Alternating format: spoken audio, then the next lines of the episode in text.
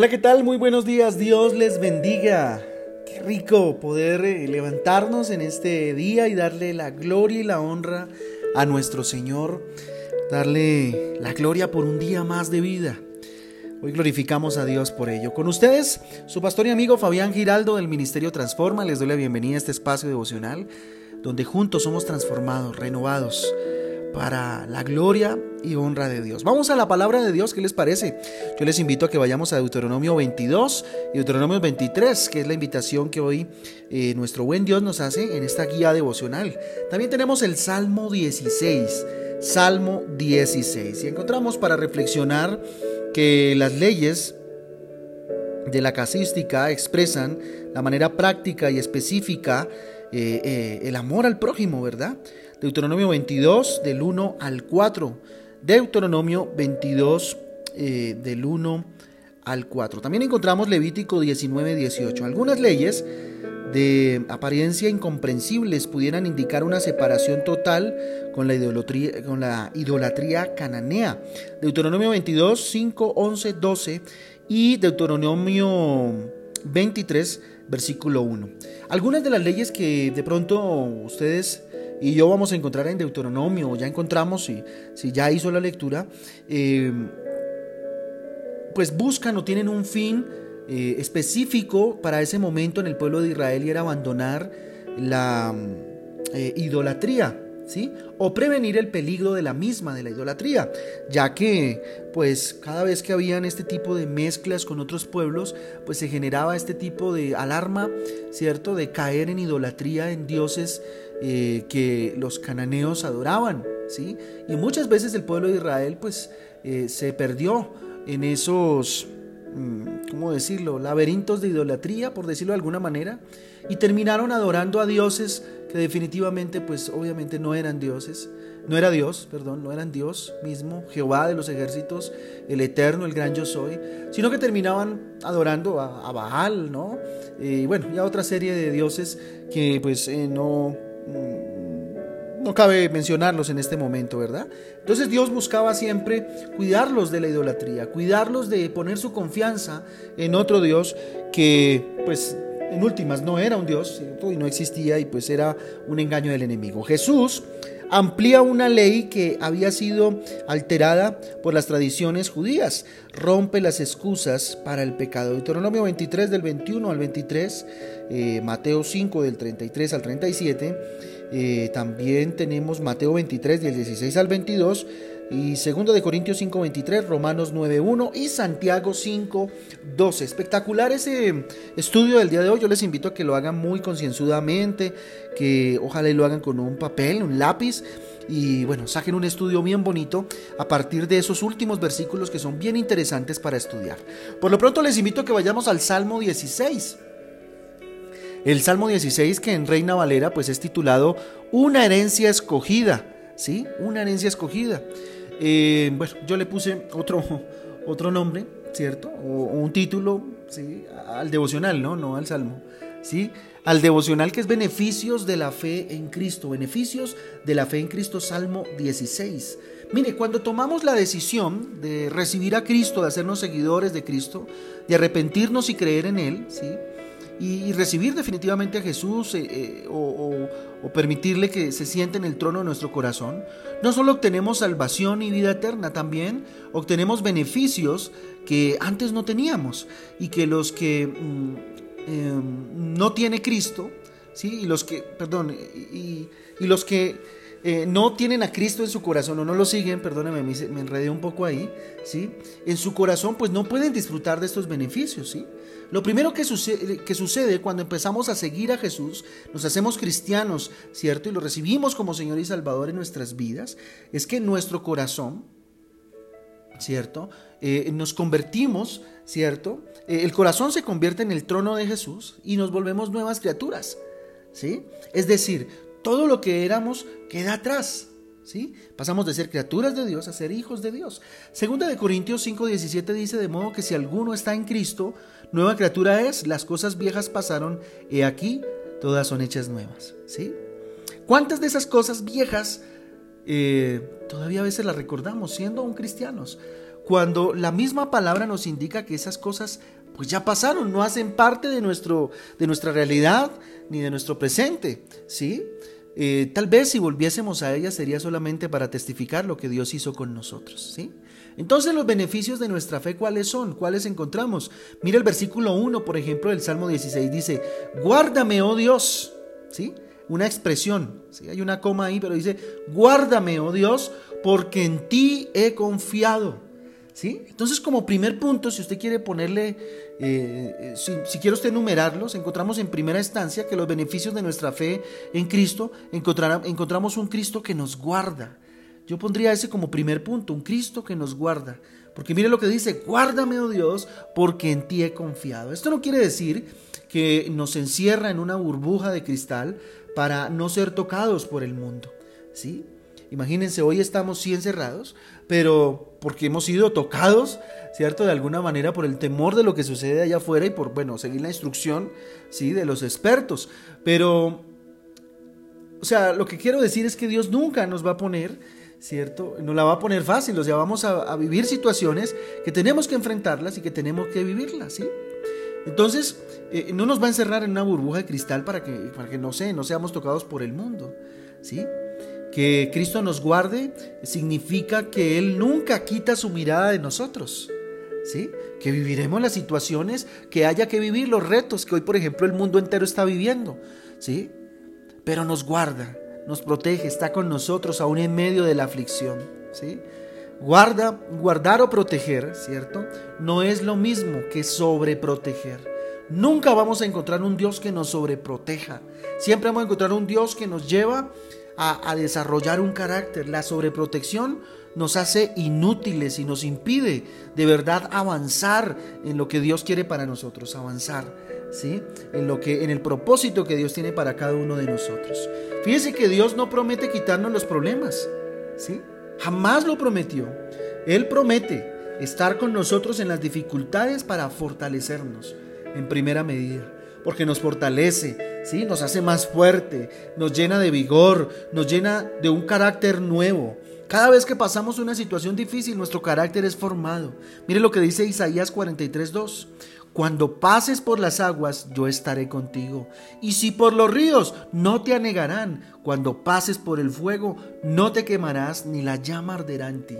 Si usted quiere tomar esto hoy como una promesa, tómelo, porque esa es una verdad en la vida del cristiano.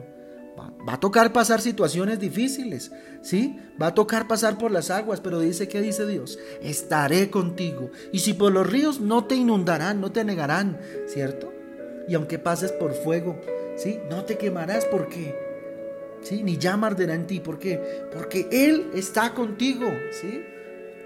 Eso sí, no nos promete, como les digo, quitarnos los problemas, pero primero sí, eh, siempre estar con nosotros. ¿Sí? Otro punto importante que encontramos en el Salmo 144.1 es bendito sea Jehová, mi roca, quien adiestra mis manos para la batalla y mis dedos para la guerra. Este versículo nos, lo ha repetido mucho Dios en este tiempo. Nos ha llevado mucho a entender ¿sí? que entrenamos o que entrenamos para que salgamos victoriosos, nos entrena para que salgamos victoriosos en nuestras batallas diarias, ¿sí? No nos quita los problemas, pero sí nos entrena, ¿sí? Sí nos entrena para que enfrentemos las batallas que tengamos que enfrentar, pero bien entrenaditos. Para, para nosotros estar bien entrenados, ¿qué tenemos que hacer? Ir al entreno. Disponernos para ser entrenados. Eso es lo único que tenemos que hacer. Pero Dios siempre va a estar con nosotros. Entonces, dentro de los beneficios de la fe, veamos un segundo punto que está en el versículo 2. Dice el versículo 2, oh alma mía, eh, dijiste a Jehová, tú eres mi Señor, no hay para mí bien fuera de ti. Tremendo, ¿verdad? Tremendo. Un segundo punto podría ser que Dios direcciona nuestra vida. Siempre que dispongamos nuestra vida, Él va a direccionar nuestra vida. Oh alma mía, dijiste a Jehová, tú eres mi Señor, no hay para mí bien fuera de ti, fuera de tus caminos. Jesucristo es la luz, por lo tanto, Él nos muestra el camino por donde tenemos que transitar para no equivocarnos en lo que hacemos. ¿Sí? ¿Usted quiere dejar de vivir de tope en tope, de estrellón en estrellón? Mire los ojos a Dios. Mire a Cristo cómo le guía, cómo le lleva por el buen camino. ¿Sí? En la medida en que nosotros lo, lo permitimos, porque definitivamente Dios es un caballero. Otro punto importante que encontramos en el versículo 4, mire, dice lo siguiente, se multiplicarán los dolores de aquellos que sirven diligentes a otro Dios. No ofreceré yo sus libaciones de sangre, ni en mis labios tomaré sus nombres. Tremendo, ¿sí? Tremendo beneficios eh, de nuestra fe en Cristo. ¿Cuál, ¿Cuál beneficio encontramos en este versículo 4? ¿Sí? Que seremos libres del dolor de los que eh, no creen en Cristo. ¿sí? Definitivamente seremos libres de todos los dolores y de todas las desventajas que pueda traer eh, el no creer en Cristo. Miren, en este tiempo de pandemia, yo no me puedo imaginar qué tan difícil puede ser para aquellos que tienen depositada su confianza en la ciencia, depositada su confianza, no sé, en otras fuentes, sino en Dios, en un momento tan crítico como el que estamos viviendo a nivel mundial, ¿sí? confinados en nuestras casas, ¿hacia dónde mira aquel que no cree en Cristo? Yo no, no sé, no, no me explico todavía. ¿sí? Entonces, esto no significa que, que los que creemos en Cristo no sufriremos tampoco, ¿sí? porque muchos estarán preguntándose eso y que los que no creen pues, pues perecerán, ¿cierto? Nada de eso, porque inclusive en esta, en esta pandemia pues han muerto muchos cristianos, ¿sí? Entonces los que se niegan a creer en Cristo no tienen quien los guíe, aún en medio de la situación difícil. Por lo tanto, sufrirán las consecuencias de sus malos actos, ¿sí? Y qué terrible es llegar al final de nuestros días sufriendo, ¿verdad? Qué bueno es llegar al final de nuestros días, sí, con el temor a irnos, A llegar a ese momento que a todos nos va a tocar, pero llegar felices y gozosos de que siempre tuvimos nuestra mirada puesta en Dios. Miren, eh, alguna vez escuché algo que, que me llamó mucho la atención, ¿sí? Alguna vez un creyente le dijo a un ateo, si yo decidiera negar a Dios y dejar de creer en Dios, pues me iría tal vez con la duda, ¿sí? ¿Qué tal que si yo muriera, ¿sí? Y le decía al creyente, al, no, al no creyente, le decía, ¿qué tal si tú mueres y todo lo que yo te estoy diciendo en cuanto a la Biblia, en cuanto a Dios, a Jesucristo sea verdad y te lo encuentres? ¿Sí? Perdiste toda una vida de gozarte en el Señor, ¿sí? Pero eh, pongámoslo al contrario, decía el creyente, ¿qué tal que tú tengas razón y no exista Dios? Pues no perdí mi vida, mi vida tuvo una razón de ser, que según tú, pues sería mentira, ¿no? Pero no perdí mi vida, así que no pierdo nada, no pierdo mucho, más bien viví feliz, pensando que era verdad, ¿sí? No perdemos nada, de verdad. No pierde nada el que es eh, ateo que pueda estarme escuchando hoy, no pierde nada si cree en Dios, ¿sí? Antes va a ganar mucho va a ganar mucho, pero nosotros vivimos esa fe continua y constante en Dios, ¿sí? Esa fe continua. Entonces, eh, definitivamente vamos al cuarto, al versículo 5 y al cuarto punto de los que están escribiendo, ¿sí? Y encontramos en este punto que mm, con Jesucristo todo lo que nos pasa es para bien. Todo lo que nos sucede es para bien. ¿Por qué? Mire lo que dice el versículo 5. Jehová es la porción de mi heredad ¿cierto? Y de mi copa tú sustentas mi suerte. Miren, aún las cosas malas o negativas con Cristo siempre tienen un propósito bueno, ¿sí? Aún lo, malo que nos pueda estar pasando o, o aparentemente a los hijos de Dios nos pueda estar pasando, créame, siempre hay un propósito ahí debajo. Nosotros los cristianos no estamos llamados a ver problemas, sino oportunidades para ver la gloria de Dios, no la nuestra, la de Dios, ¿sí? Porque dice que a los hijos de Dios, la palabra de Dios dice que a nosotros los hijos de Dios todo nos ayuda para bien, porque todo está en el control del Señor, ¿sí? Vivimos felices en cualquier situación que estemos pasando. El quinto punto, que está en el versículo 6 para los que están escribiendo. Vivimos felices en cualquier situación que estemos pasando. Mire lo que dice, las cuerdas me cayeron en lugares deleitosos y es hermosa la heredad que me ha tocado. Tremendo, mire, Dios nos llama con cuerdas de amor, ¿sí? A esas cuerdas se refiere, ¿sí? sus cuerdas cayeron en lugares deleitosos. La, la verdadera prosperidad integral en espíritu, alma y cuerpo no es abundancia de dinero o cosas materiales. La verdadera prosperidad consiste en saber y disfrutar la vida, ¿sí? en lo mucho o en lo poco, pero disfrutar este regalo maravilloso que Dios nos regaló. Filipenses 4:12 dice, si vivir humildemente, perdón, sé vivir humildemente, y sé tener abundancia en todo, y por todo estoy enseñado, así, para estar saciado como para tener hambre, así para tener abundancia como para eh, padecer necesidad. Esto lo decía Pablo. Él era feliz y contento, eh, padeciendo tal vez necesidad o en un poco de carencia, como en la abundancia, porque e, a él, no lo determinaba la situación o circunstancia que estaba pasando. A él lo determinaba la palabra de Dios. A él lo determinaba el mensaje de Jesús. ¿Qué te determina a ti? ¿Qué determina tu fe? ¿Sí? ¿Qué determina tu fe?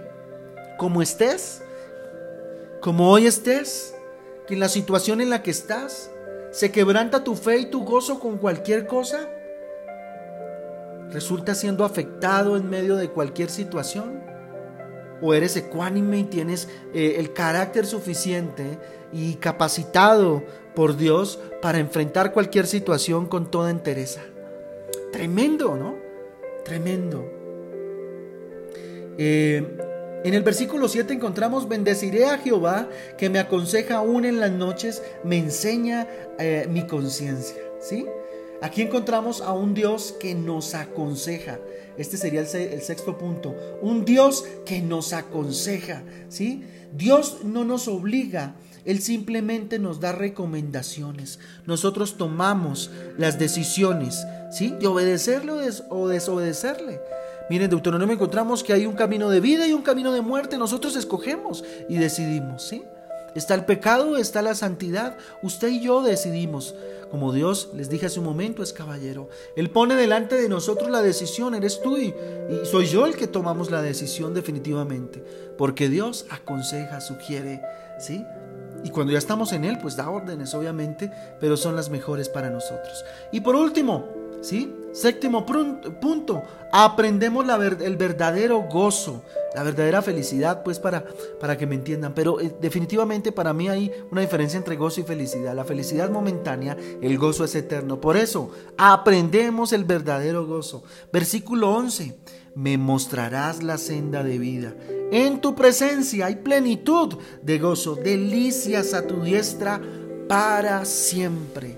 El verdadero gozo no es ausencia de dificultades, créame. El verdadero gozo se experimenta en cualquier etapa de nuestra vida en cualquier momento, circunstancia de nuestra vida. Y no lo determina cómo esté, no lo determina cuánto tengo en el bolsillo, no lo determina cuántas cosas tengo, cuánto hay en la cuenta del banco. No, no, no debe determinar nuestro gozo eso. Claro que da comodidad, claro que da tranquilidad, pero nuestro gozo no lo determina eso, lo determina el Dios y Señor de señores y nuestra comunión y relación con Él.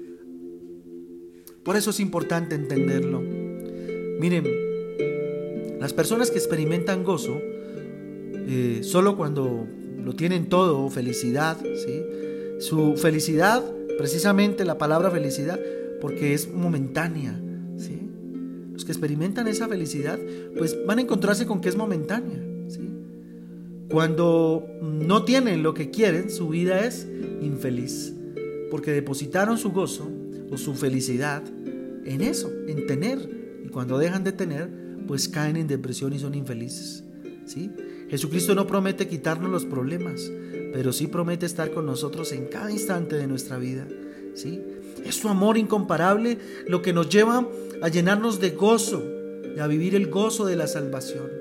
Así que esta situación que estamos viviendo, que no te quite el gozo, porque esta situación, el COVID-19, todo esto que está sucediendo alrededor de nosotros no determina, no determina mi gozo. Y repítaselo hoy en medio de la oración. Yo le invito a que oremos, bendito Dios, te damos gracias, porque bendito Padre, nosotros, a nosotros no nos determina, bendito Dios, eh, lo que esté sucediendo, las circunstancias, las personas, los comentarios. Dígale, a mí me determina, Señor, la fe en ti, mi Jesús. Yo quiero experimentar esos beneficios, bendito Dios. Entender que tú me guardas. Guárdame, oh Dios, porque en ti he confiado. Deposito en ti mi confianza, bendito Dios, dígale. Bendito Padre, porque sé que cuando, cuando paso por agua, Señor, tú estás conmigo. Y si por ríos, no me anegarán, Señor, ni me inundarán, ni me ahogarán, Señor cuando pase, bendito Dios, por fuego, no me quemaré, Señor, ni llama arderá en mí, porque tú estás conmigo, Señor. Y ese es el beneficio que tengo de creer en ti. Bendito sea Jehová, mi roca, quien adiestra mis manos para la batalla y mis dedos para la guerra. Bendito Dios, gracias por asistirme, por adiestrarme. Bendito Dios, para cada día ser mejor, bendito Padre. Oh alma mía, dijiste a Jehová, tú eres mi Señor. No hay para mí bien fuera de ti. No hay nada bueno que yo pueda encontrar, Señor, que esté por fuera de ti, Señor. Eso es momentáneo, bendito Dios, y no genera en mi edificación, bendito Padre, ni genera en mi gozo, bendito Padre. Gracias, Dios, porque el seguirte, Señor, me certifica, me garantiza, Dios, que mis dolores no se multiplicarán, papá. Sino, bendito Dios, que estaré en tu presencia, Señor, y todos los días de mi vida, bendito Dios, seré, eh, estaré, Señor, bajo la expectativa de tu bien, Señor. Jehová es mi porción, dígale, eres la porción de mi herencia y de mi copa. Tú sustentas mi suerte, bendito Dios. Las cuerdas, bendito Dios, me cayeron en lugares deleitosos. Dígale, y es hermosa la heredad que me ha tocado, que eres tú, mi Jesús, que eres tú, mi Señor, tu Espíritu Santo, bendito Padre. Ayúdame a vivir, Señor, en humildad. Ayúdame a vivir, Señor, tal vez si a veces tengo un poco de escasez, vivir con gozo, que eso no determine mi gozo, Señor, y que también aprenda a vivir en abundancia para ser buen administrador, Señor Señor, para, bendito Dios, saber administrar los beneficios que vienen de ti, Señor. Bendiciré a Jehová, diga que me aconseja aún en las noches, me enseña mi conciencia. Dígale, Señor, enséñame y que aún en las noches, Señor, tu consejo esté presente, papito lindo. Ayúdame a aprender la el verdadero gozo, a vivir el verdadero gozo. Me mostrarás la senda, dígale de la vida. En tu presencia hay plenitud de gozo delicias a tu diestra para siempre, porque en ti encuentro el gozo, Dios, que en el mundo no lo encuentro, Dios. Allá hallé felicidad que no es mala. Bendito Dios, que es bueno, Señor, sentirse feliz. Bendito Padre, pero que eso es momentáneo. Y eso no determina, bendito Dios, el gozo que llevo por dentro. Dígale, lléname de tu gozo, el gozo de la salvación. Y permíteme alzar mis manos y decirte, tengo gozo en mi corazón porque tú vives en mí, Señor. Tengo gozo en mi corazón porque en esta mañana me das tu bendición. Padre, yo te doy gracias, Dios, y bendigo, confieso bendición sobre cada uno de estos y estas mujeres que se acercan a ti. En el nombre del Padre, del Hijo y del Espíritu Santo les bendigo, Dios, y consagramos este día para gloria y honra tuya. En el nombre de Jesús. Amén y amén. Familia Transforma, Dios me les bendiga, me les guarde. Los espero hoy a las 6 de la tarde en nuestro Transforma en casa, eh, donde vamos a, a, tener un tiempo de oración, de intercesión, donde vamos a orar por cada una de sus peticiones y vamos a seguir creyéndole a Dios que vamos a ver su gloria aún en medio de esta situación. Dios les bendiga, les amamos mucho. Un abrazo.